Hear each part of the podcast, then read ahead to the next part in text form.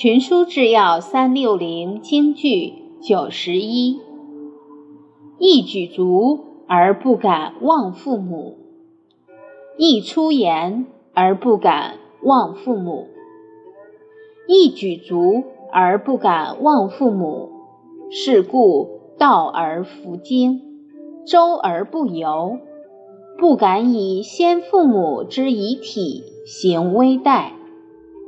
一出言而不敢忘父母，是故恶言不出口，愤言不及于身，不辱其身，不羞其身，可谓孝矣。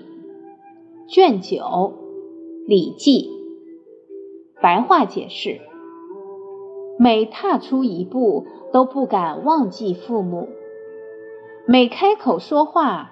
都不敢忘记父母，每踏一步不敢忘记父母，所以只走正道而不走邪僻的捷径。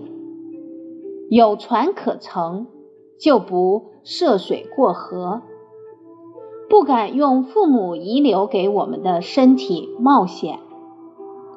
每开口说话不敢忘记父母，因此。不会口出恶言，招致别人的辱骂。